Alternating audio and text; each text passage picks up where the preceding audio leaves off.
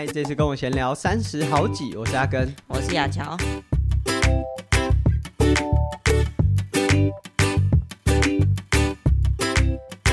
这一集是我们第三季的第七十集听众 Q&A，哇，七十听起来就蛮厉害的。嗯、大家会可能会以为说，哇，你们每一季都做那么多，哦，没有，只有这一季做那么多，之前都是在五十一集，嗯，就是每一季都是做五十一集。那第三季我们想说，就是这三十好几，说不定可以做十年，哦、就是一直做下去，嗯、就做到四十啊，四十、嗯、不惑，嗯、就是可以一直这样做下去，就一直到我们这产。没有办法生输出东西出来。上一集的节目，我们刚好在分享这个四四个游泳的姿势，然后可能有一些呃，对于你如果只是想要把自由式练好，其实还是会有一些帮助。嗯、或者是如果你想要练这些姿势的话，尤其是蝶式，因为大家都觉得蝶式最快。哎。那、啊、你是不是我们录音的前一天，你是不是就在做这个四个姿势？嗯，你游什么、啊？有为什么会想要去游这个内容？我就是想说下去之后要先有一点量哦，当天的内容。那呃，我前面先做了一个四百公尺的慢游，然后两趟两百公尺的踢水，再来就因为我打算就直接开始游，但是只游自由式的话又很无聊，所以我就进行五十公尺八趟四组。然后用蝶、仰、蛙、字各一组的方式来进行。嗯，最累的是蝶式吗？嗯，然后每个都很累，每个都很累，所以游了一个似是而非。哦，对啊，连续游八趟。其实最近雅乔开始要准备做训练了。嗯，我们这一集除了分享，就是对于听众的回馈，或者是我们一些近况，对，也会分享一下就今年的比赛。好，因为其实我们没有在年初。那个时候好像可能大概是六十二三集，对那时候你都没有来录音，所以没有和大家分享。就除了只有当让大家知道说我今年有 Xterra 台湾，嗯、呃，其实很近，就是距离现在大概只剩下四十天吧，三四十天左右的时间。那我们这一集就会分享一整年的一些赛事的安排，嗯，那当然一定还是会有一些穿插的对。赛事，那尤其是一些比较近的，那但是我们会把几个比较重要、大型的，就也许。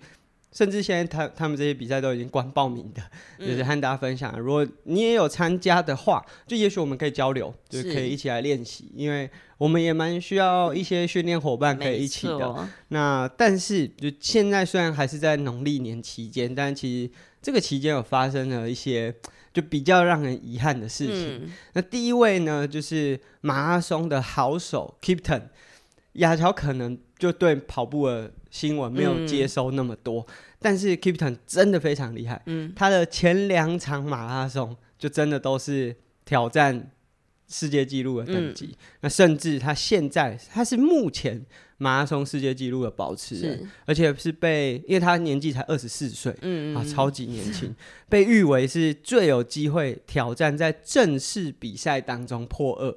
那因为虽然说 Kipchoge 就是。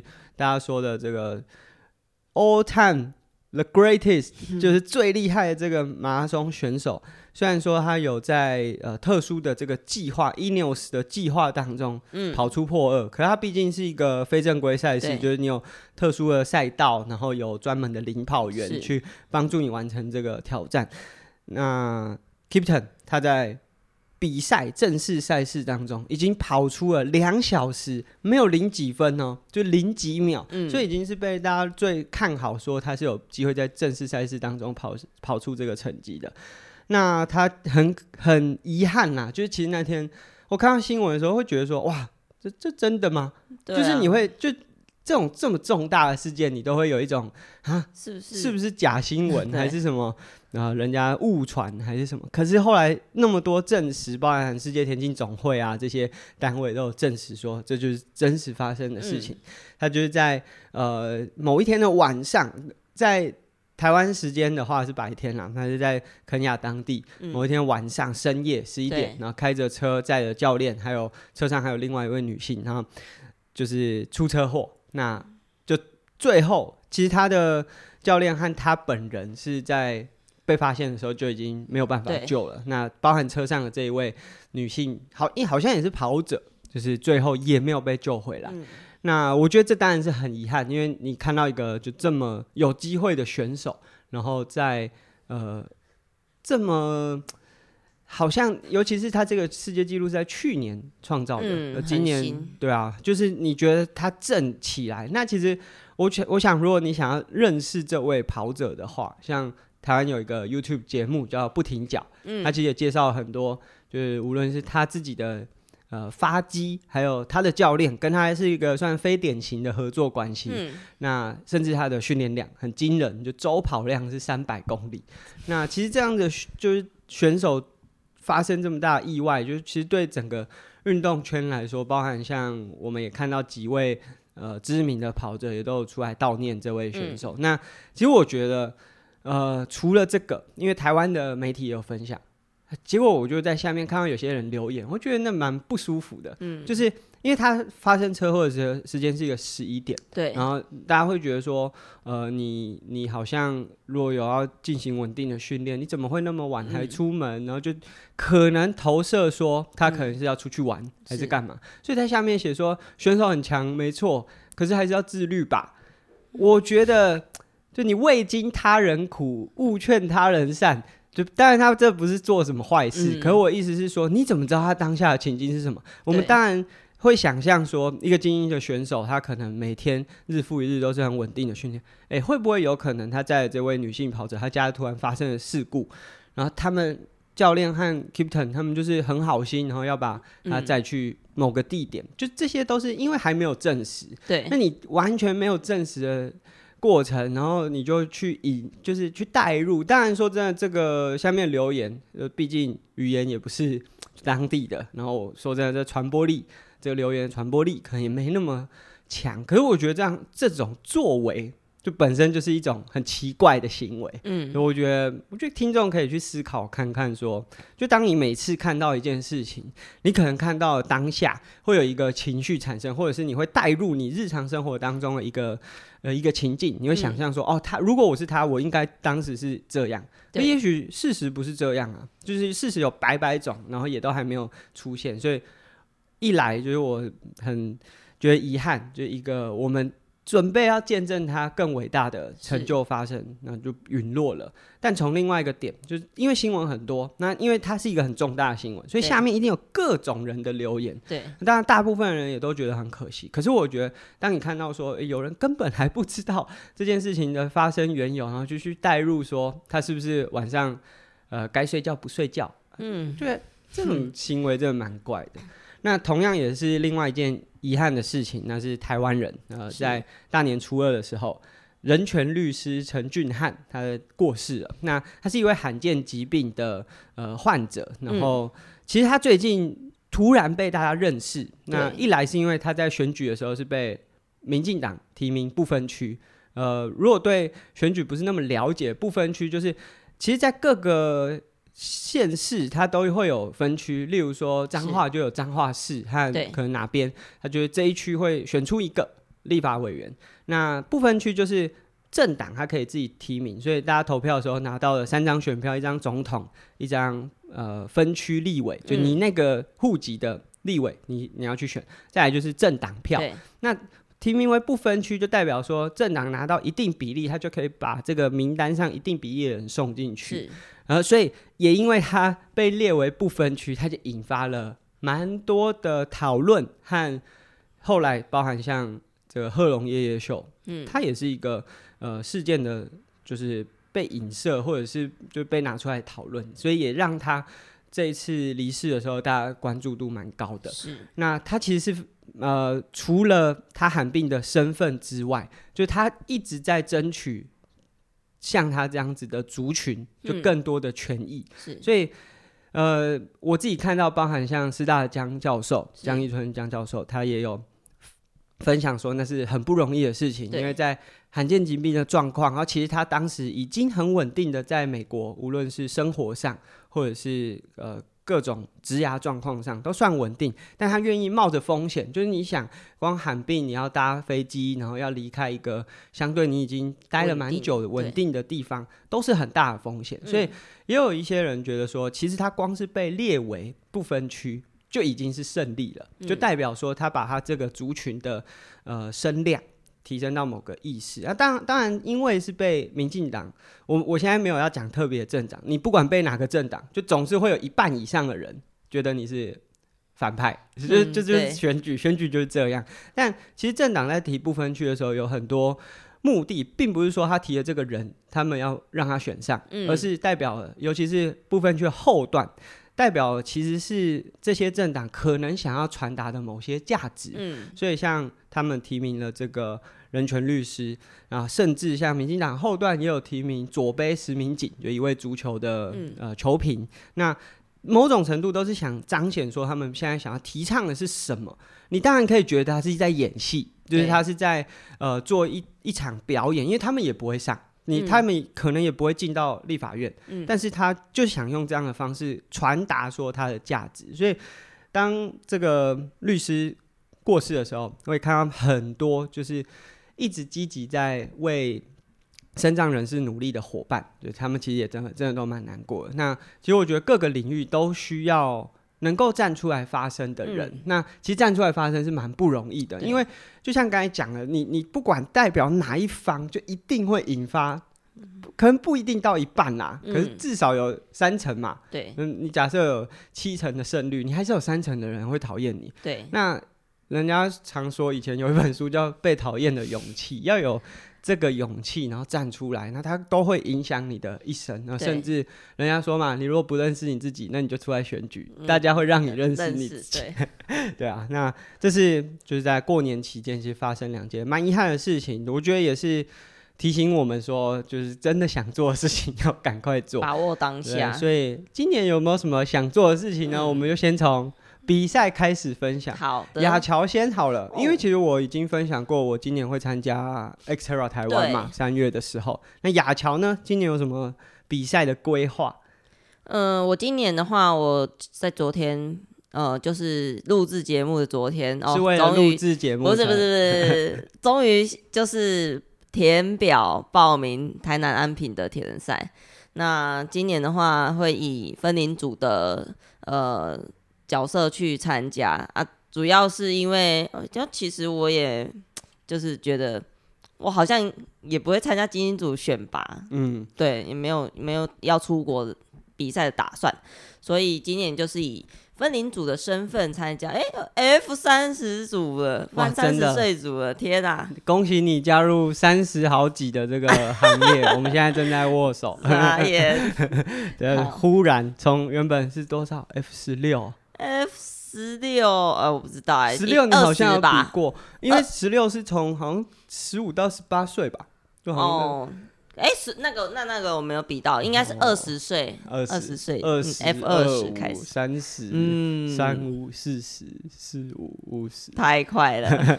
好，所以我我自己比完 XTERRA 台湾之后，或可能就是换牙桥会在四月登场的是安平的赛事。那接下来有一个是我们两个都会参加，而不是铁人赛，是一个蛮新颖的比赛。而其实最近蛮多 Podcast 都有。提到它的名称，嗯、但其实我发现大家 Podcast 就就算哦、喔，是这个项目可能就是比较接近属性高的 CrossFit，对，对它的流程好像也都没有很了解，因为真的有点复杂。是。对这个比赛五月在台北的南港，嗯，然后其实本来我和雅乔是想要报可能双人的 Pro，、哦、因为 Pro 我们应该蛮有机会的，嗯、但后来发现，就如果比那个比赛的话。就是因为这个有需要负重，对，对那要负重的重量都是男生的重量，对，那就变成是那雅乔只能负责去跑步啊，对啊，就是你真的是去跑步了，所以后来就就改报了单人。单人组，对，结果当我们报了单人组之后，发现大家都是大家都报接力团队，怎么都都这样，然后所以这个比赛，哎，这样听起来。可能有些人已经有感觉，因为像包含志强的 Podcast 也有提到，就是他们有访问 CrossFit 的教练，然后也有提到这个比赛。这个比赛就是呃这几年他从德国开始，然后最最近开始在亚洲，然后去年有在香港，我忘记是去年还是今年年初就有在香港试办，嗯，也不是试办啊，就办了一个正正式的比赛，他总总算要在台湾。正式办这个赛事叫做 High Rocks。嗯，那我知道这个比赛除了是 Ultilife 的 Kony，嗯，还有因为我之前有拍这个爱运动，嗯，他们在台北有一些就是探访一些特殊的运动场馆。对，那那时候探访其中一个 CrossFit 的场馆，其实就是这个 High Rocks 很主推的四季健身。是，那就大概其实从这个比赛它呃引进到台湾，我就有开始在 follow，然后就开始觉得说，哎、嗯。这个对耐力型的运动员就不一定是铁人，就只要是耐力型的运动员，嗯、其实是蛮适合的。那我们就想说，反正我们三四月比完比赛铁人赛之后，比较闲，距离到下半年可能也没有什么铁人的比赛，嗯、那可以以。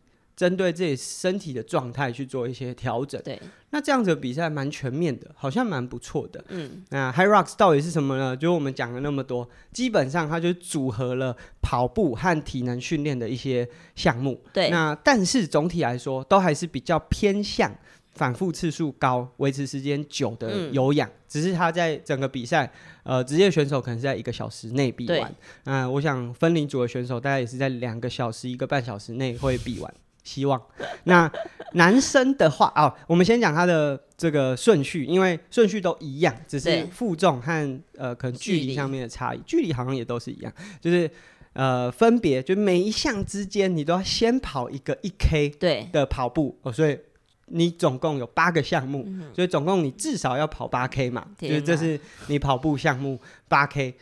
八 K 之间都会穿插一个体能项目。那你第一个运动项目是滑雪机，而不是真的去滑雪，它是用机台式的啊、呃，你要在上面做滑雪。那其实滑雪机这个运动项目，想象中是用手拉比较多，可是它也很需要利用你的身体下蹲的带动去带动往后推。就如果你有滑雪，你就知道其实下肢的使用也会蛮高的。对，所以这个滑雪机一千公尺就一公里的距离。那其实我觉得每个。不管是滑雪机还是等一下会讲到的划船机，其实它都有一个很明确，就是这种室内的机台，其实也都已经有很多比赛，嗯、所以其实你很容易知道说，呃，好的选手大概会滑在什么成绩。结果换算一下，其实每个项目中间大概都要花到四到六分钟。嗯，呃，当然我觉得这可能每个人差异性会，就是尤其是你弱项会差异会很大。大好，那这是第一项滑雪机，那接下来是呃雪橇。负重的雪橇推，嗯、你要用推的方式，你要站在雪橇后方推动它。那总共是四个十二点五公尺，对，所以就是一百公尺，对就是十二点五加十二点五就是啊，对，一百公尺，对啊，呃，没有五十公尺啊，五十公尺，十二点五的，就是反复的推四个十二点五公尺。那男生的重量，如果是就是分龄组的比赛，是一百五十二公斤。女生的重量是一百零二公斤，嗯、那其实为什么会有这种零头？其实主要我想应该是因为原本他们在算的时候是用磅，棒对啊。那这是分龄组，如果是职业组的男生呢，是两百公斤，然后分龄组的女生是一百五十二公斤，就跟分龄组的呃职业组的女生啦是一百五十二公斤，就跟分龄组的男生是一样。对，哦，我自己有推过一次两百二十公斤的这个雪橇，嗯，我推十二点五我就推不动了。那个真的需要很 大的力量去驱动它，所以呃，我想如果是比到职业组那个，就你就既要跑步，你跑完就会很喘嘛。你可以想象每个一公里下肢对下肢的力量，你要瞬间输出可以推动，因为你不是只是负重推一个相对轻的重量，你只要反复次数高，它是你至少要产出一个可以让它启动的功率，对啊。那这是第二个项目，推雪橇。再来是拉雪橇，拉雪橇的话就是一样是雪橇，只是它会绑上有点像战神的绳子。对，那你要从定点，而且你不可以离开那个框框。对，就你不可以利用你的身体一直往后倒，而且屁股不可以坐地。那利用这样的方式把雪橇也是一样，十二点五公尺四趟。那分龄组的男生是一百零三公斤，分龄组的女生是七十八公斤。职业组的男生是一百五十三公斤，女生是一百零三公斤。哦，都是 对，这这两个项目，我觉得相对来说是，如果你是耐力型的运动员，嗯，如果没有做过任何负重的训练的话，可能相对会有一些难度，对，因为你可能不是说你没有那个耐力，但是你可能连起始的那个重量你都没有办法去推动，因为它需要一些技巧。那再来是呃，就刚才讲每个项目中间都要穿插一公里的跑步，大家要记得。那在跑完一公里之后，接下来是波比跳。那无论你是哪个组别，都是八十公尺。所以你要做一个波比跳之后，再做一个有点像立定跳远，就是你做完之后，从你站的那个定点往前跳，嗯，这样要做八十公尺。我试过一次，超级痛苦。那接下来就会到划船机，我无论哪个组别都是。一公里，嗯、那一公里就是我自己有划过一次，好像五分三十。然后我自己看一些比较厉害的划船选手，他们在划，可能都是四分左右的这个时间。嗯、所以我自己觉得，哇，这个项目应该蛮痛苦的。因为如果其实你把每个项目你都可以换算成你比较擅长的，对，例如说游泳，如果是四分钟的运动时间，大概是什么距离？就四百公尺。四百公尺。那如果是跑步？四分钟的时间是什么？就大概一千六啊。嗯，每个四分钟的项目都是超级痛苦，所以你可以想象他的每一趟，你的跑步，假设是好的跑者，四分数也是一个差不多，所以他就是一直在这个维持时间的呃强度之下去换项目，所以对于体能的挑战超级大。哎、欸，你听到这里是不是有点想弃赛？我你这怎么刚开始在讲？我其实有有点 后悔了。刚开始 在报名的时候，好像没有那么大的感觉。嗯，好，没，反正我觉得对跑步来说，八公里不会是太困难。那只是跑完之后，你可能花个三四十秒缓恢复，对，对就是那个节奏完全没有办法像我们看那个影片这样子这么连贯啊。嗯、然后再来就是我们刚才讲的是划船，那后面的几项呢，我觉得都比较。接近力量上面的，那接下来是农夫走路，你要两只手各拿一个壶铃，然后呃，如果是分龄组的男生是二十四公斤的壶铃，是左右各一颗，所以大概你加总起来身上会拿五十公斤做农夫走路。嗯、那女生是十六公斤，就左右各十六公斤。那职业组的女生是二十四公斤，职业组的男生是三十二公斤。哇哦！我就大概就提了一个 大概十五岁的小朋友在十四十五岁的小朋友在身上，一手抱一个。对对对对。那接下来会变成是这个 lunch，那 lunch 比较特别，它要膝盖要碰地，然后同时。也是有负重的，嗯，这个浪曲如果是男生的分龄组是二十公斤的沙袋要扛在身上，嗯、女生是十公斤，是。那呃职业组的女生是二十公斤的沙袋，职业组的男生是三十公斤的沙袋。浪曲、嗯、这个我觉得比较容易想象，嗯、因为大家可能也都有做杠铃的深蹲，是。那当然它还是有一些规则，例如说你的呃这个沙沙袋一定要在肩上，然后如果是接力，它还有一些交棒的规则啦，是。那。我觉得它这个每一下你膝盖都要碰到地，代表是一个超级长的行程，运、嗯、动行程，你不能只是像呃我们做重量的时候，有些人深蹲就是蹲意式意式的，嗯、也不会蹲到就是真的全身向下双膝九十度。那如果膝盖要碰地，代表这个行程是超长，你会从完全高度的位置降到地、嗯、地板的高度。那最后一个是我觉得目前看起来我觉得最痛苦的，就是。强球，它就是有点用像药球，但弹性比较低系数的药球，然后你要丢。男生我记得，就是因为这个我没有在网站上看到规则，但是我去那个 CrossFit 场馆有体验过这个项目，就是它高度，男生应该是三公尺，嗯，然后女生是两百七十公分，嗯，就是你要丢到这个高度，它有一个靶，你要球要打到靶，到然后球下来的时候，你要蹲下来接到它，那蹲的。这个动作也有规定，就是你的屁股要低于膝盖，嗯、就是简单来说就是 full squat 啦，就是你要做到全蹲的动作。嗯、当然没有到全蹲，但就是要低于膝盖。那男生要丢的，如果是分龄组要丢的这个强球重量是六公斤，女生是四公斤。嗯，那呃职业组女生是六公斤，男生是九公斤。嗯，啊，我们还没讲次数。对。我觉得次数才是最困难的，的。觉得你已经做完到这边，你已经跑完那个八公里，还有所有项目，这感觉已经快快趴在地上了。对，除了分龄组的女生是七十五下之外，男生呢，呃，剩下的组别就男生的职业组、男生的分龄组、男生的职业组都是一百下。我的看那影片啊，就即便是职业的选手做到这个项目的时候，可能都要拆成四组或五组这样下去做完。嗯、所以这个是我觉得蛮特别的运动，就是你你。你可以想象，这所有的项目，你绝对不会用到无氧区间。对，因为你如果用到无氧区间，你后面的项目都会做不完。所以它需要让你在一个高度有氧，而且一直在变相。所以它其实简单来说，人家是我们是铁人三项啊，这个几项，它中间会有一二三四五六七八八次转换，所以就是。对于我觉得身体素质的养成，但前提是你的动作是要标准正确，不会在疲劳状态做出太多错误的动作。如果你可以在这个前提之下去做的话，其实对于身体的发展来说会更全面。对，跟我们上一集讲的一样，如果你都是做这些矢状面，就如果你有读过 运动生理学的话，嗯、就是这个运动有面向，自行车、游泳、跑步，其实都有点矢状面，就是你额头往前的这个面向的运动。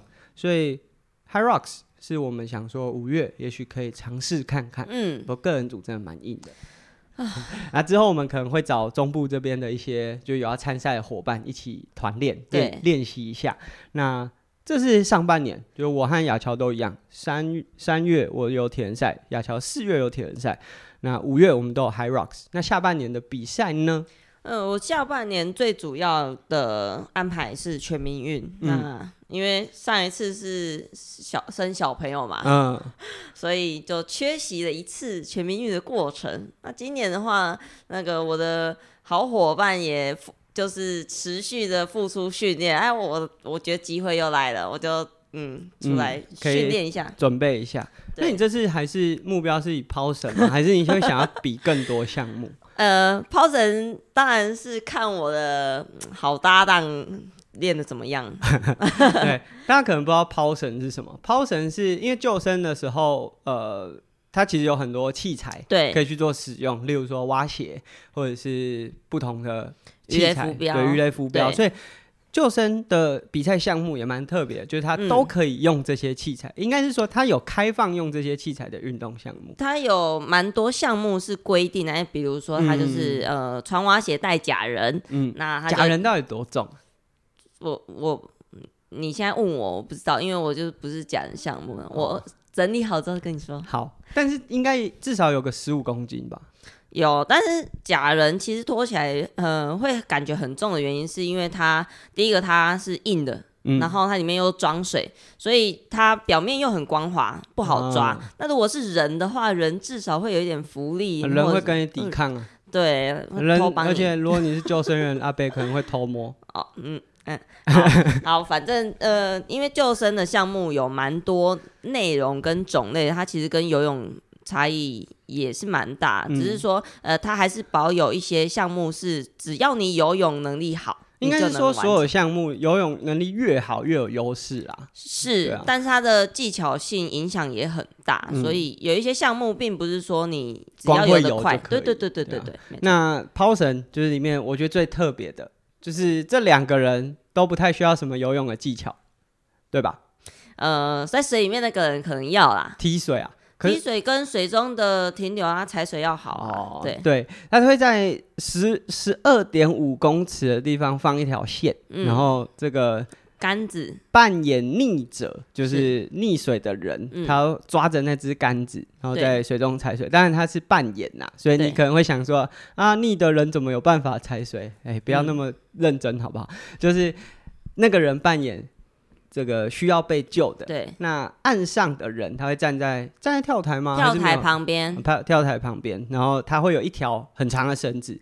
那这个比赛呢，他要先把绳子收回来，然后再把它抛出去，然后让逆者接到绳子之后，把它拉回，把它拉回来。那当然在拉的过程当中，这个逆者为了要让速度快一点，是可以踢水的。对对，那大家会想说，哦，这项目听起来很。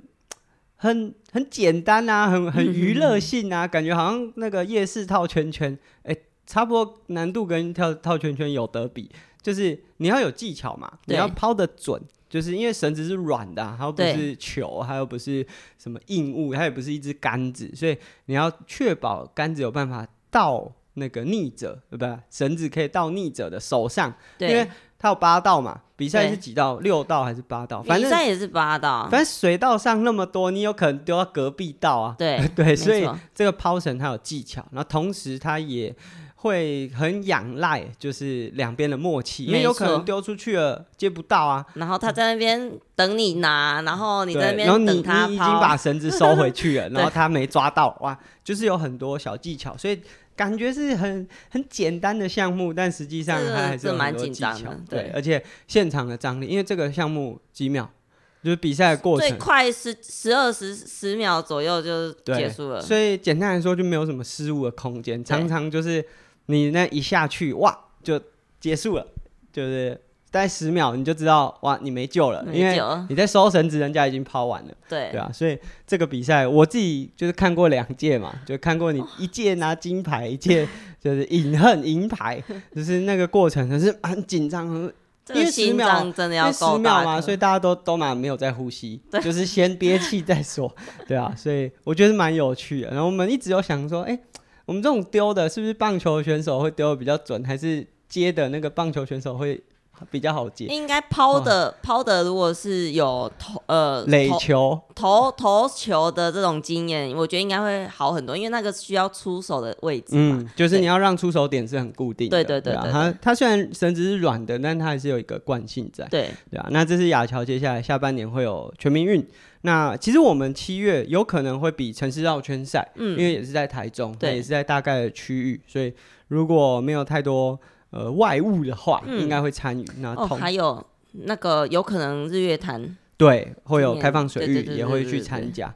那我自己还有十月我已经报名的 Ironman 七十点三肯定的赛事，嗯，就是想说，呃，是可以挑一个公路的三项。那我也已经好多年没有比一一三了。是，那虽然说上次去年就是有协助身障的伙伴、视障的伙伴，就用协力车的方式完成，而且我是。陪他游完泳，骑完车，嗯、啊，我也有跑一些，就没有跑完，因为我后面这一棒没有接，但是我还是有跑了一些，但是就真的很久没有比一三这个距离，想说，哎、欸，可以来尝试一下。那所以其实我只有上半年的 XTERRA 台湾算是张力比较高，就是到目前为止训练量都比较大。嗯、那说到 XTERRA 台湾，好像也可以更新一下上一个完整周的训练状态。那虽然说我自己如果当教练，我都会把这个过年年假当做是大家的休息周来安排，对。但是对我自己呢，哎，难得 比较有多一点的时间可以做训练，所以其实，在农历年的这个期间，我还是有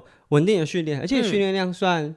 嗯相对蛮大 的吧，就是进入到了这个阶段，其实休息就会真的是休息。就是如果是休息的那天，我会全休，嗯，就是让自己好好恢复，然后强度上面往上做。那其实上一个完整周，我的训练时数是十二个小时，那游泳的时间是四个小时二十分，嗯，因为我们泳池都有、这个、都有过年对过年特别的团，那其实也有蛮多伙伴就有来练习，嗯，那我觉得。这当然是可能一般人没有办法做到。那我们既然都花了那么多钱在泳池上，就帮自己想办法多一些训练的空间啊。那游泳的距离是十二公里，就是整整十二公里，嗯，所以这个以、啊、以游泳量来说，我觉得算 OK 啦。就是可能以专职的选手来说，他可能一天可能会练到两次游泳的话，可能一定比不上。训练游泳来说，我觉得最近。有蛮明显的进步，虽然大家都说那个 CP 值不是很高，可是我觉得，就不管最后比赛的时候能不能照这个配速下去游，对，至少我不会那么痛苦，是真的。对，就是这这是我觉得至少到目前为止在游泳训练上，我觉得蛮不错的地方。那在骑车的话，总共呃骑车的时间呢是三小呃四小时四十分，就因为包含了登山车和公路车，嗯，那。这次就是从这个周开始，我也加入了就是越野车骑完之后的越野跑，就两项的组合，所以总共跑的时间就是越野跑加公路跑的时间大概是呃四个小三个小时半，三个小时半啊，大概三个小时半，然后跑步的距离大概是三十五公里左右。那因为越野跑的里程跟骑单单车一样，就是比较难累积，所以时时速上可能比较难参考，所以这是。上一个周期，那其实呃上一个完整周，那其实以最近的训练量来说，就是变得时数比较少，可是维持强度的时候会更耗费一些意志力，尤其是就是录音的这周就开始进入到一个比较困难的挑战。好，那这是赛事大概更新到这边吧，对，就赛事的部分。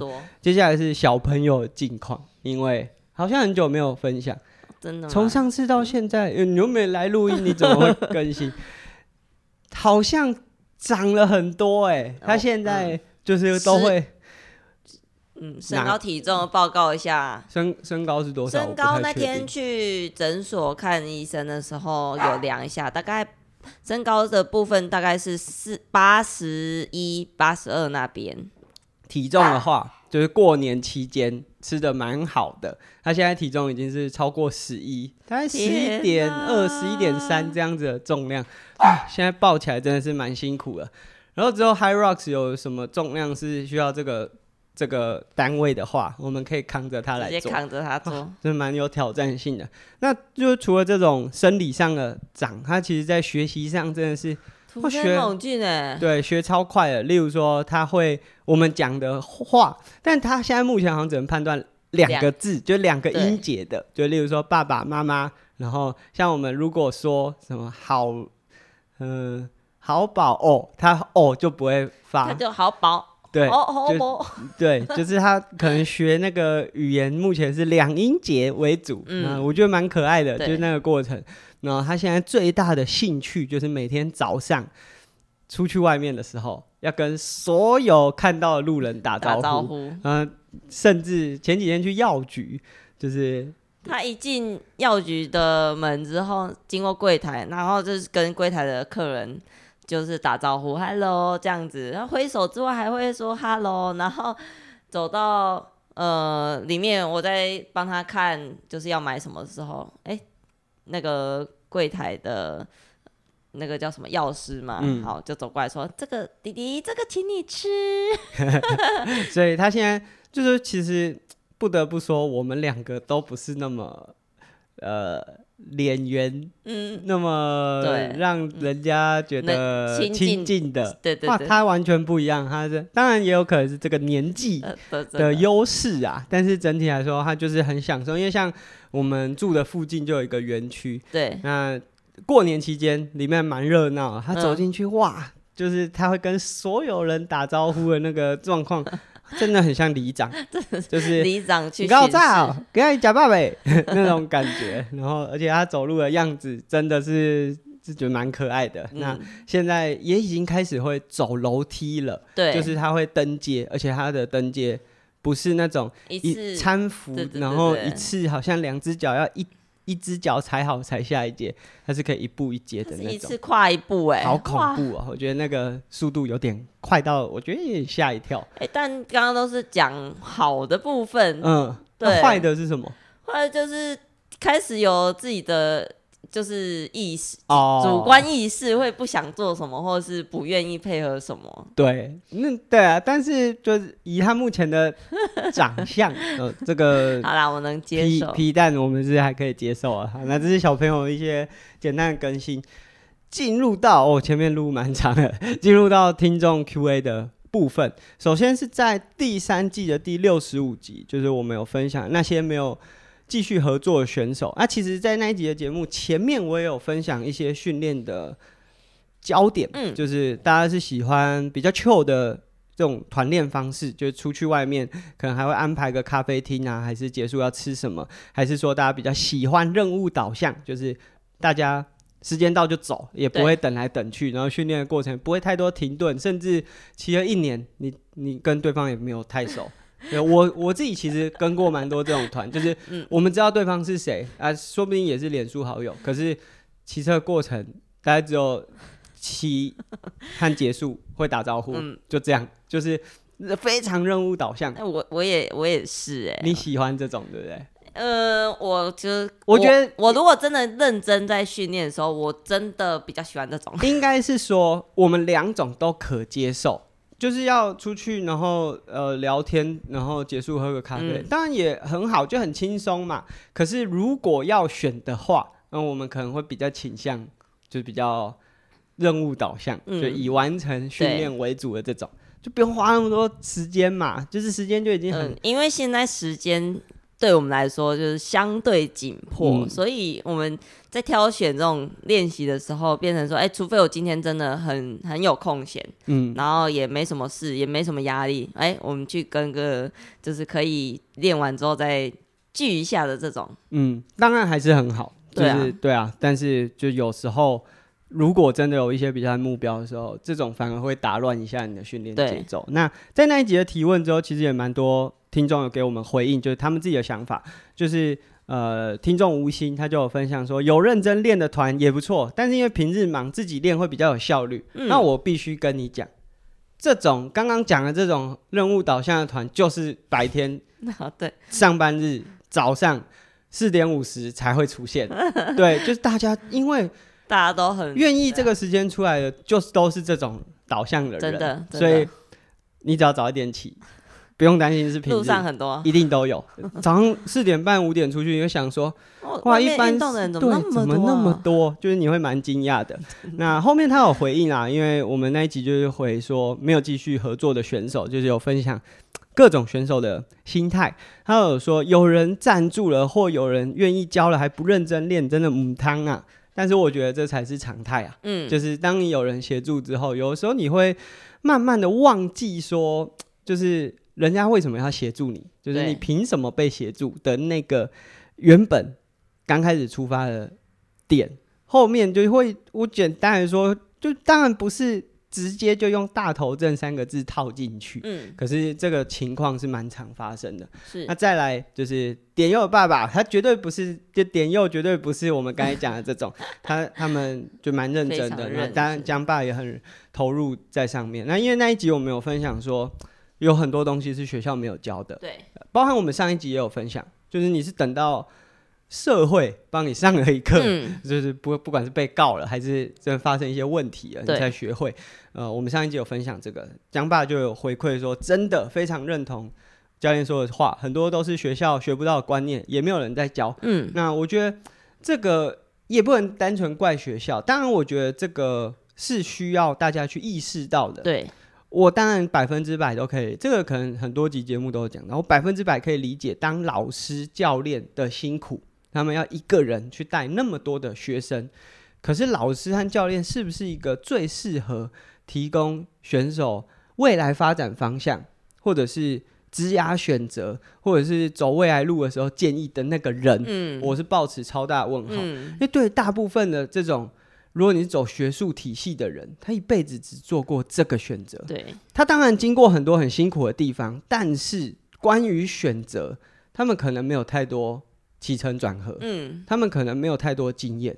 那我觉得不是说你都要去参考外面的人，就是像我们这种在外面，其实讲讲白了，就是我是打不进学术圈的啊，嗯。可是我觉得我有我的价值和我在看待事情的不同的面向。我觉得如果是学生要做选择，反而我不是说一定要参考，但是你可以多听看看，嗯，外面的这些声音，它带给你一些不一样的想法。也许你最后还是走进学术圈。但是学术圈也是需要一些改变的啊，就是不然都是挤在自己的那个书堆当中，没有什么帮助。所以其实后来我发现，像有一些学校在濒临，比如说。呃，我举例来说，师大好了，毕 要要毕业前，或是说定期会在周会的时候举办，说，哎、欸，可能邀请毕业的学长姐回来分享。那呃，就我所知，回来分享的种类跟呃职业都蛮多元的。但我必须说，这当然是一个很好做法。可是这些被愿意被邀请回来的都是学生，都会是我觉得未必是成功哎、欸，或者是他就是比较受老师喜爱啊。他讲的话，或者是他在讲的比较符合里面的人愿意听的语言嘛？嗯、对啊，你要必须要先有这个前提，你才有办法被邀请进来啊。像前阵子这样话就有一个很好笑的、啊，假扮自己是检察官回去学校演讲被骗，哦、为什么他有办法被邀请？一定是他说话语言比较能够让老师信服。像我这样就已经明讲说，你们这些当老师走学术的可能太狭隘。怎么会有人邀请我？我走回去就是在打脸他们呢。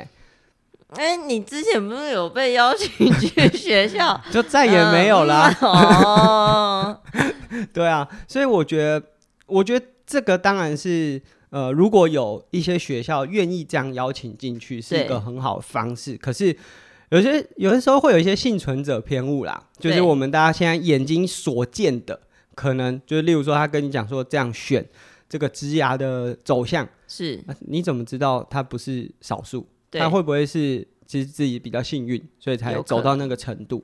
那我觉得呃，我们的。听众就如果还有在大学期间的，就尽可能要试着多跟外界去接触。所以我自己其实很羡慕，嗯、像呃，我们最近就是例如说吃饭，有时候会去新大，有时候我就会跟雅乔说，我真的很羡慕这种大学的架构。嗯，就是我指的就是说，像我以前在台北，我很羡慕在师大和国北交大那个校区的位置，嗯，因为你可以很容易接触到很多不同学校，嗯，不同的。系所的人的声音，嗯，那以我们自己在北师大，我没有说北师大是不好的学校，但因为周边真的太少其他的声音，嗯，加上北师大基本上就只有体育学院，现在顶多增加了那个社会，就是社会住宅相关的这个科系，就是都市发展。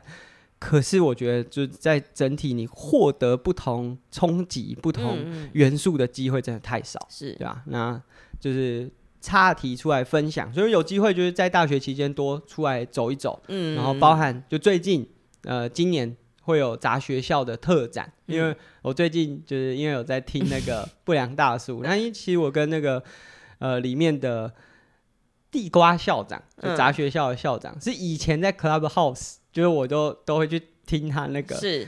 大家说台语，然后就我觉得很有趣，他讲话很有趣，就是他的讲话的方式跟他脸的形象有点不太一样，他脸很很玩咖，但他讲话蛮蛮就是蛮有就是层次感的，对，对，所以他最近一直在他的节目讲说他想要比三铁，对，所以我就自己跑去下面留言，然后甚至我也寄了一本小铁人的书，他他也有回回我说他已经收到了，那。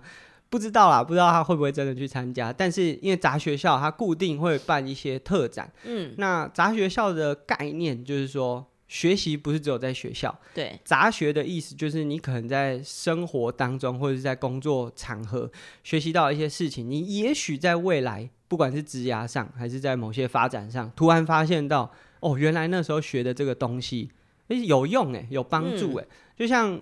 我们现在做 podcast 或做影片，都不是我当当初有意识要规划这个方向，对，一做就可以做这么久。然后他都对我有一些就是工作上的脉络，嗯，或者是我们以前有做过。你学运动不是只是为了把运动学好，对，你可以把很多学习的架构重新拆解，然后它是很有帮助的。所以如果你是学生，我们推荐大家去参加。它虽然有售票，可是便宜啊，有两百五，嗯，大家。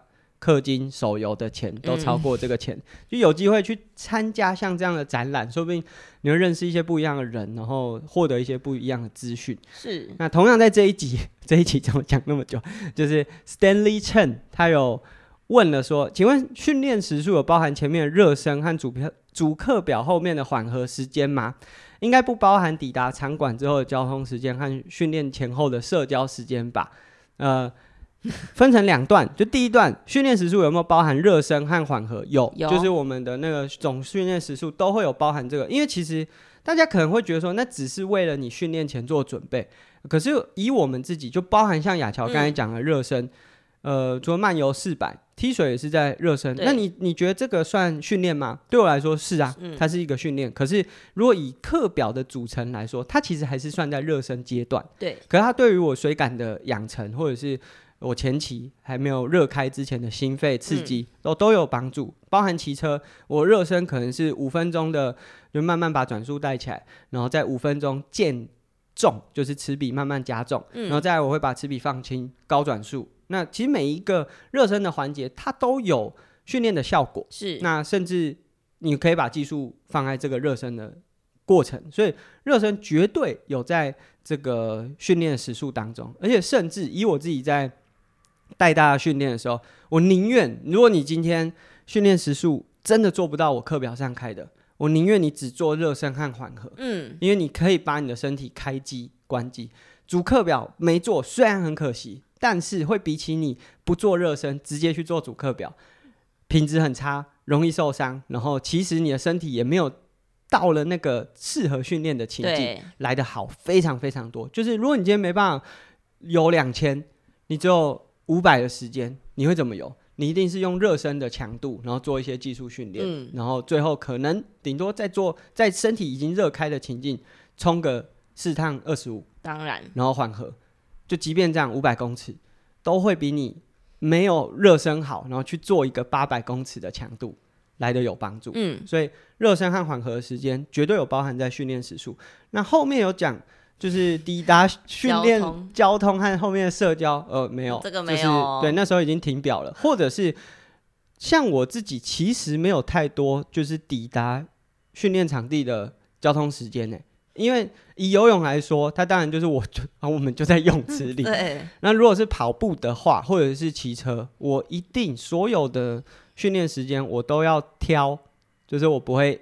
因为交通时间被占去大部分的，嗯、所以像刚才讲的，我四点半起来训练，几乎没有交通时间啊。嗯、我出发就是开始热身，然后开始做课表。嗯、那跑步也是一样，就是我出去跑，就真的就是出去跑。嗯啊，我也很讨厌社交的团。嗯，虽然还是会有这个需求，但是我很少社交的团，所以这些都取向性对都没有在我的训练时数当中。而且就算有社交，社交的时间都已经停表了，就是我一定是所有训练结束我才会开始社交，嗯、所以这个我分的蛮清楚的。那但是刚才讲的那个热身时间和缓和，我觉得很重要，因为很多人会觉得我只有在做强度才是课表执行。我觉得这个可能就是，如果大家有这个观念上面，呃，可以思考一下。那再来是听众，这是香港的听众蛋卷，然后他非常就是每一次听众 Q&A 都会给我们一些回馈啊，一样从 Apple Podcast 给我们五星的评价，他说来给阿根回馈有关大气早晨还是晚晨的题目，他觉得要看命运的安排。有时候有些教练的心理素质、品格比选手还要差。有的时候教练成绩虽然不是很顶，但是他可以启发选手。那在这个几乎人人手机上瘾的年代，愿意休闲运动或是很热爱某个专项也好，也都是上天给最棒的礼物。不是每个人都可以收到。那他记得他刚开始踏入山铁的时候，连转向是什么都不知道，在网络上找资料，然后找到我的频道阿根的频道。刚开始分不出我和志祥，因为后来是因为阿根的语气起伏比较大，他觉得很好，因为听起来蛮有元气的。我们先针对后面那个，而这个好像在做比较，但是我自己觉得这个其实是我后来演绎出来的一个人格，不是我喜欢的人格。就我们现在在节目里面会用那么多语气，如果大家现在回去看我在 CanSport YouTube 的前十支影片，绝对不是这样。那我觉得那是一个生成出来的结果，嗯、因为你知道说要怎么样才有办法让大家在收听的过程当中可以比较有一些起伏。那当然这些经验是因为我可能听了别人的节目，我听过蛮多枯燥乏味之后，发现说，哎、欸，我也是这样，我需要修改。嗯，所以我觉得这些学习呀、啊，就是其实我之前跟雅乔有有吵架过，就是说。你到底什么时候好讨论？你到底什么时候要开始做学习？不是说一定要把就是一本书还是一个课上完，那才是学习。就是就连休闲的时候，如果你有意识放在那个上面，你都可以学到一些东西。就是我就算是听一些很干的 podcast，例如说，算了，不要例如这样讲好像怎样，就是很多就是比较谈话性节目，然后讲干话的节目的时候。嗯哎，你也可以去思考说，为什么他们节目可以那么多人收听啊？因为那些节目才会是收听高的嘛。那一定是他们在某些地方有一些调整。我可能没办法把我整个风格带到那边，因为我的节目就不是那个调性。可有没有我可以学习的地方？所以我觉得这最后这个语气的起伏啊，就我觉得是一个自然生成之后，就是我因为发现到，就是我原本的那个方式好像行不通。而且好像有些无趣，尤其是我现在去看我以前的影片，会觉得拎刀是西郎啊，就是真的很无趣啊。我现在其实很多时候会很想重拍那些影片，嗯、但是又是因为时间上，所以我会觉得说那个是我一个就慢慢自己在修正的过程当中改善的。那前面讲的就是不管是大气早晨还是晚晨，真的是我觉得命运安排很重要。嗯，雅乔，你为什么会想要开始教游泳？呃，刚开始就赚钱嘛。刚开始是真的是就是想打工，想赚钱，用一个。相对来说，在一个小时内可以赚到更多钱的方式，那刚好你有这个专长，对，所以我觉得这是幸运嘛，就是你到现在还可以以这个当做是自己的本业，嗯、然后持续的做，而且做的还蛮好的。嗯，我觉得当然幸运的成分是很高，嗯、但是前提是你有愿意去试啊。嗯，就是虽然大家可能没有感受，因为雅乔上节目的次数还没有那么多，但雅乔很不排斥。尝试啊！哦，对啊，光是这一次跟我一起报 High Rocks 是报个人组，你就知道他有多么不排斥尝试一些新项目。你就报啊呃，就参加看看啊。我说，嗯，好啦，我就我觉得我其实蛮容易被推坑的。对啊，包含像你大学的时候划龙舟，我想也是啊。就大家觉得说，跟你说可不会很好玩呐、啊？没有，呃，上大学前哦，学学姐他们就说，你一定要参加过一次。对，就是很多人到这一关，可能就会说：“好啦，我下次考虑看看。”可是雅乔是真的还蛮愿意尝试的，所以我觉得当然有幸运的成分。可是，在幸运背后，这个人有没有努力去试看看各种不同的可能性，也是很重要的啊。就是如果你试的够多，你才知道哪个是真的自己喜欢的啊。嗯。你试的不够多，有可能你现在在做的是自己喜欢，但你一直在想说：“我会不会有更喜欢的？”对，我觉得那个呃。能够让你觉得自己幸运，其实代表你已经做了某些努力，嗯、对啊。就是我自己有听过有人跟我讲说，如果有一个人跟你讲说，呃，他有现在的成就都是靠自己，那代表他不够努力，他他他其实看的不够多，就是他没有意识到自己其实还蛮幸运的。嗯、可是如果你要反推回来，就如果你要能够意识到自己很是很幸运的。代表你做了很多很多的努力，你看过很多事情，然后你已经就已经超过，就是人家讲说有那个无知的低谷嘛，就是你你到努力到某个程度，你会觉得自己很很强，但是到了某个程度，就是你更往上之后，你会发现哇，我什么都不知道，对，就是会有那个阶段。那所以虽然说是幸运，可是呃。是有一些你花了更多的时间去探索，对。那最后很感谢，就包含他有听到我们的节目，然后他也说，呃，就是每一次亚乔在分享游泳的资讯，他都获益良多，就我觉得很赚呐。就是如果你有听的话，对啊，那没听也没关系，因为你也听不到这一段，没错啊。那接下来就我们听众吴昕问了非常多的问题，那我们可以一一来解答。第一个是。蝶式在换气的时候，一只手尚未滑到交叉的位置，另外一只手就会先滑了，嗯，好像会开始下沉，有没有什么改善？那其实这个是训练当中很多人会发生的。嗯、那训练的方式可能也有听过什么前交叉啊，然后、嗯、手手手碰手，手碰手，对，就是有各种不同的练习方式。其实我先讲我的想法，你先说。理论来说，如果你是要有比赛的话，一定是你的另外一只手还没到位，对下一只手就已经先滑了。可是他的你的节奏才会够快。他的他的说法是说要到交叉位置，那应该是、嗯、呃在交换手的那个过程，他觉得还没有到呃交换手位置的时候，他的前手就已经先掉下去，那有点像是先偷跑。对，嗯、但我觉得这个最大的问题都不是在滑手上。嗯嗯嗯嗯。嗯嗯是在踢水上，嗯、因为你会下沉，是因为你的手需要一直支撑，你要一直你想要平衡。往下压，把水把身体挺起来，嗯，那代表你下肢踢水的表现还不够好，好到因为如果你的表现够好，你可以用更慢的节奏、更慢的这个踢腿的速度，就可以支撑让你的身体是水平的话，那你滑手的节奏就不需要那么快，才有办法让你保持在稳定情境，对不对？所以我觉得这个点虽然听起来是滑手的问题，那当然有一些滑手的方式可以去降低你的节奏，可是最终你比赛还是会用更快的节奏嘛。所以你是需要先把你的踢水踢到一个稳定的状态。所以看起来是滑手问题，可是其实应该是从踢水来解决。所以欢迎再回去听我们上次讲了铁人不踢水，你有要补充吗？呃。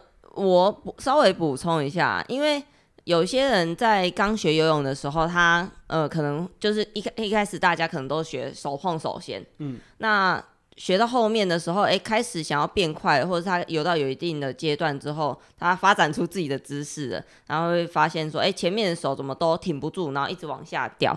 那第一个有可能是他身体位置控制的不好，所以有有可能变成是上上肢上半身比较高，下肢比较沉。嗯，那这个除了踢水的调整之外，他的身体重心也要调整。嗯、对啊，再来的话就是他在。游泳的过程中，他你就就像你刚刚讲的，它需要支撑嘛，因为在水里面的时候，其实它是没有一个支撑的点。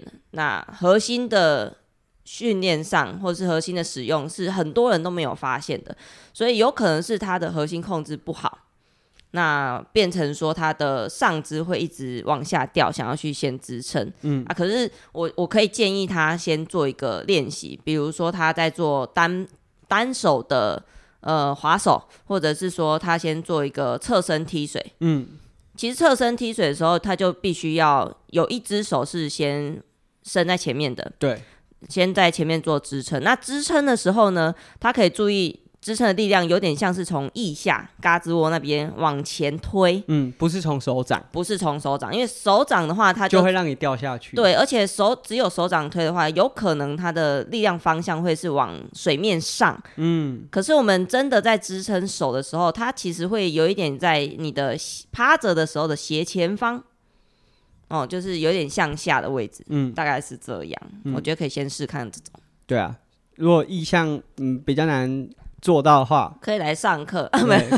对 啊，就是这样子。对啊，可以来上课。那接下来他的第二个问题是，Lululemon 或 On 品牌合作怎么都不创阿根的折扣码，会会给他买爆啊？他说帮大家说。那第一个。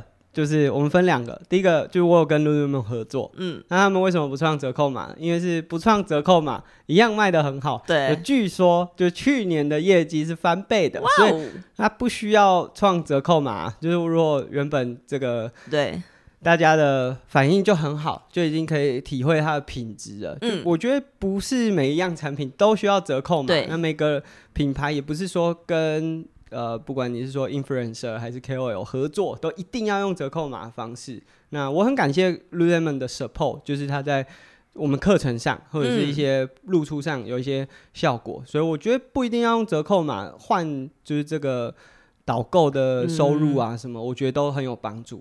他们他们很推荐大家去店内试穿，对，就是就是你可以先试嘛。那当然。呃，大家会觉得它折扣，呃，就是价格很硬。嗯，我觉得确实也是，就是它在价格上也不是整天，它也没有 outlet 的店，对，那就没有整天有折扣，但偶尔会有一些过季的产品，嗯、就是旧的颜色会有出清，大家也许可以从这个开始去尝试。没错，嗯整体来说，就是简单来说，Lululemon 不需要用折扣，不是只有跟我，它跟任何人都不需要用折扣嘛，就可以很好销售。那至于 On 呢，呃，我没有跟 On 合作啊，就是我没有跟他有。合作的关系，然后其实我觉得，其实很多品牌也未必真的就是像刚才讲的，未必是要用折扣码的方式来做推广。嗯啊、呃，不过就是如果大家真的有那么喜欢这些产品的话，就是蛮多产品是有折扣码的，就是你可以 follow，就是如果你从我的 IG 就是连接点进去，可以看到目前有合作的一些品牌。嗯、那我当然也很希望说可以。分享更多产品，然后是我自己用了也很喜欢，那很感谢，就这么力挺，就是会买爆，买 爆、嗯。希望厂商听到之后可以可以知道接下来该怎么 该怎么做。那接下来是因为吴昕也有参加我们转换的课程，他有问说在下转换下自行车的时候，就是如果你的卡鞋是卡在上面，就是常常会刮到卡鞋，因为。我们下车的时候，一定会有一只脚是踩在下石点，对，所以它会是在踏板的低位。那当你下车开始推车的时候，那个鞋跟就会先撞到地，对，地会在地板磨，对，会撞到。嗯，无解，就是一定会撞到。但是我觉得还有有一个方式是可以改善的，只是有没有必要？因为像我自己会觉得说，那、啊、比赛的器材就是应该是说运动的器材，消耗品。我觉得没有到消耗品，因为磨到它不会让你鞋子坏掉啊。比较不好看而已啊，嗯，这对啦，对啊，对就是其实它没有让你的鞋子坏掉。那比赛的东西就是这样，它就是会有一些斑驳，就所以才会有那个啊。如果你是有在看篮球或者棒球，会有把选手实战的产品拿出来卖嘛？嗯，它就是因为这样才有价值啊！它是经历过一些大事件出来的。如果说 Kobe 痕迹得八十一分的那双球鞋拿出来卖，可以卖多少？那它跟架上新的比起来，你要哪一双？嗯，对啊，所以磨到是一定会磨到，但是可以改善。就第一个。动作不要那么暴力，因为我们自己看蛮多新手在做转换都很急躁，嗯，所以他会想要无论是戴安全帽、脱防寒衣、穿卡鞋，在车上上下车都做的太用力了。对，那其实不用那么用力。其实转换的重点是做到位，不是做快。嗯，所以如果你做的不要很急躁，然后例如说下车不是跳的，你的动作都很流畅的话，其实你的卡鞋虽然还是会有一下撞到，可是不会一直咚咚咚咚咚咚的，然后整个好像好像快失控这样。嗯，那第二个就是你下车之后稍微抬，因为我会下车完会扶着坐垫嘛，稍微把坐垫抬高，就让你后轮离地一点点，嗯，闪掉第一下，那后面就不会撞的那么大力。嗯，对，因为下来的第一下一定会撞的最大力，那后面如果你稍微抬一下前轮，鞋子就不会撞的那么大力。嗯，这是。我的一些建议，但鞋子一定会刮到，就是你不要说那个啦，就是磨到地板，你光是卡鞋卡在转换区，一场比赛下来，你就会发现，我们不知不觉它就是变脏变乱了。对对，这就是比赛器材必必然会经历到一些事情。那它的最后一个问题是，福利裤在三铁赛可以用吗？跟防寒衣会差很多嘛？很好奇大家都穿什么样的防寒衣。好，那第一个就是，如果你是在台湾比一些比较市民主商业的赛事，基本上福利裤没有被禁止过，嗯，就是所有的比赛都是可以穿福利裤的。对，那就把它当赛会有点睁一只眼闭一只眼，把它当做是泳裤啦。对，所以并没有那个温度的限制。那跟防寒衣的差异，我觉得台湾的比赛只要福利裤就可以了。嗯，如果穿到防寒衣，都真的比到可能游游到。过半都太热了，那在水中你不会发现，其实你流失掉很多水分，那其实对你后面的项目是蛮有风险的。嗯。那大家会穿什么防寒衣？如果你真的要穿防寒衣，我的建议就是台湾的比赛就是长裤，嗯，无袖，嗯。为什么长裤呢？因为也有短裤无袖的防寒衣，可是长裤你才有那个浮力的效果，你都要穿的话，包到脚。对，你如果上半身核心都被包起来，那你其实小腿被包起来也不会再热多少。对对，所以长裤无袖的防寒衣是我觉得台湾最适合的。那当然，如果到了国外，像我去纽西兰十六度没有得选，就是只有有袖然后长裤的防寒衣，你必须穿这个才有办法面对那个水温。对对，那。当然，呃，款式呃，你有很多可以挑选，越贵的它当然这设计上会越呃活动起来会更流畅。那福利裤的话，就是如果是国内的赛事，睁一只眼闭一只眼。哎，我们可以请亚乔分享一下。其实我们以前超级排斥福利裤这个产品，哎，应该说是游泳能力就是基本上都维持的时候，我觉得我根本也不需要福利裤。第一个是少少了那个穿脱的时间嘛，嗯，那。再来就是我我那时候不需要，而且你那时候比赛不能用，你那时候、那时候都比精英组。对对，那我自己没有被限制不能用，可我觉得那是一个道德的底线啊。后来发现大家都没有这一道底线，呃、哦，对啊，所以我也把这道底线自己移除了。就是以前会觉得说啊，我就是要靠自己练习啊。可是你好像还没有在比赛中穿过福利裤，对不对？因为后来都是，就如果是分龄组的比赛，都会是可以穿防寒衣，哦，那我可能就会直接穿防寒衣，嗯。那如果是不能穿防寒衣的，因为我之前比的几场，我有穿着防寒衣比的，就例如说，呃，十一月的垦丁，嗯，其实就是早上下水还是蛮冷的，冷，所以就干脆直接穿着防寒衣，嗯。那后来比 Xterra，我是直接组就没有这个，对，这个，这个选项，而且 Xterra 就是接下来要讲的问题，就是。什么时候可以穿防寒衣还是福利裤？就其实有一个正正式的规章，以这些比较商业类型，嗯、就是 Xterra Ironman Challenge 或者是一些地方赛事，理论上来说，水温要低于三十二十三点五度，嗯，才可以穿，或者有的是二十四度以下。对，可是其实以台湾半田赛的季节，极少极少是低于这个水温。对啊，对。那但是蛮多赛事，例如说。啊，CT 或者是呃之前 Ironman 在垦丁办，虽然水温。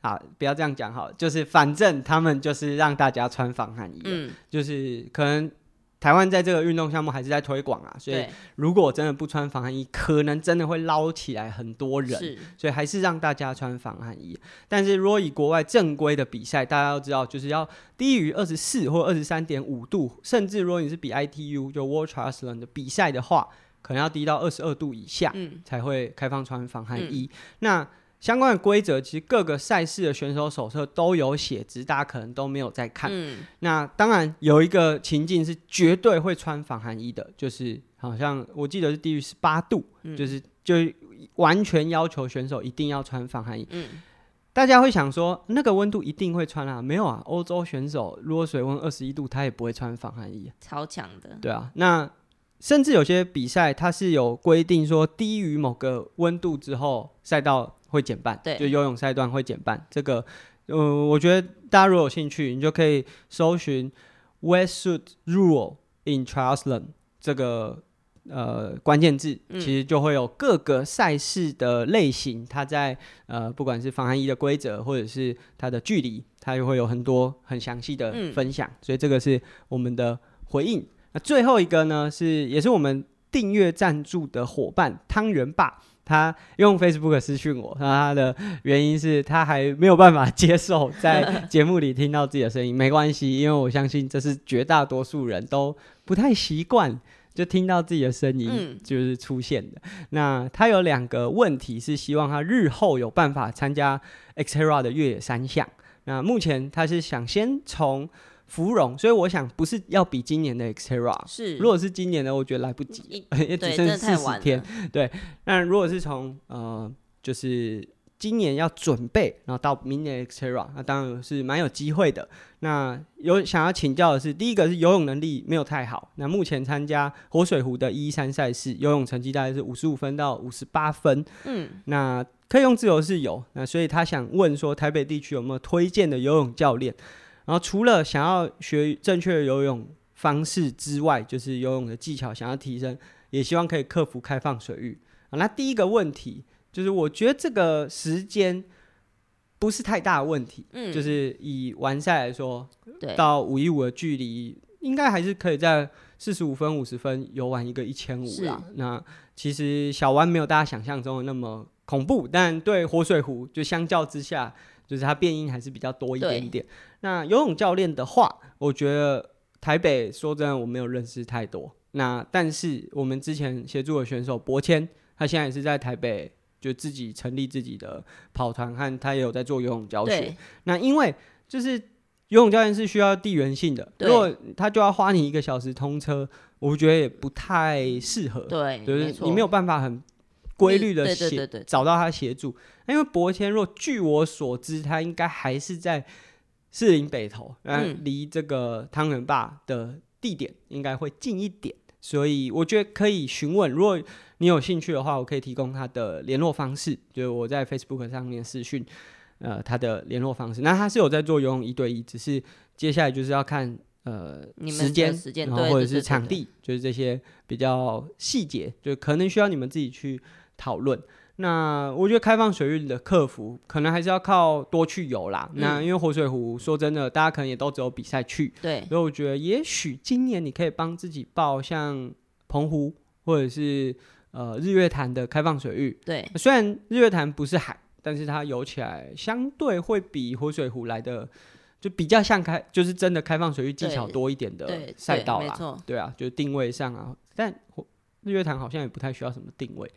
但是，呃，这一团可能还是要啦，嗯、因为毕竟人多的时候会看不太到前面嘛。对啦，但更好的选项可能是，嗯、就如果接下来如果北部像万木山，有时候也会有一些泳度的挑战，我觉得多去游一些这样子的路线，或者是有一些开放水域的课程，嗯、我觉得可以去参与。应该蛮多的，对，因为北部可以游的，包含像碧潭也都可以游，就其实蛮多地点是可以去尝试。啊，第二个问题是，先前有朋友借他一台。呃，Hardtail 的登山车就是单避震没有后避震的登山车，嗯、不知道这样形态的呃登山车是否有足够的状况去参加 Xterra，然后第二个就是台北是否有推荐的路线适合他这样初学的小白？首先是车款，单避震绝对可以参赛。嗯，因为我二零一八年、二零一九年，我觉得骑单避震，而且那时候大家都已经是二十九寸，我还是二七五，我一样是台湾赛道最速啊。嗯，就是台湾选手里面赛道最速的，所以车款的话，单避震可以，但是我觉得要考量齿比，因为。如果在日常的骑乘，你可能会觉得说，哇，登山车齿比很轻，可是实际上上到越野的路线，嗯，呃，有可能会不够用。那齿比的话，就是以现在的规格，都会是前面可能是三二三十二的大盘，我听起来超小，因为公务车小盘都没那么小，三十二的前面，然后只有一片，然后后面可能是十一五十或十五二这样子的齿比，嗯，就是它是一个。飞轮比脸大的状态啦，是。那但是这样才有办法面对肯定的爬坡，因为肯定的爬坡真的蛮陡的。对，那我不觉得说肯定的赛道非常困难，就是大家会一直讲很难，我也会跟大家讲很难。但是我的很难的前提其实是建立在你后面还有一个跑步，对于你的体能是有很大的负荷的这种难，而不是在在它赛道的技术难度。嗯，那技术难度当然会随着你的体能下滑会有。这种感受上面的变化，可是整体来说没有到非常非常困难。但即便是这样，如果是新手，我还是建议上课。没错，就是至少，因为你要知道，就算我跟你讲了这个可以骑的路线，以北部来说，台北的军舰岩、丹凤山都有适合的路线，或者是北投阳明山有一些轻度的林道，或者是中度的林道可以去骑。可是那你是新手，你可能连入口都找不到。对，所以我觉得可以参加一些新手的教学。那例如说，台北有呃单车军火库，或者是其实课程蛮多的。就如果之后有兴趣的话，一样可以私讯我，然后看看有没有什么更多的课程可以建议给你。嗯、那这是我们今天听众 Q&A。对，节目录超长，又是一个超过一小时多，但更新了蛮多我们的近况啊。嗯、那希望说。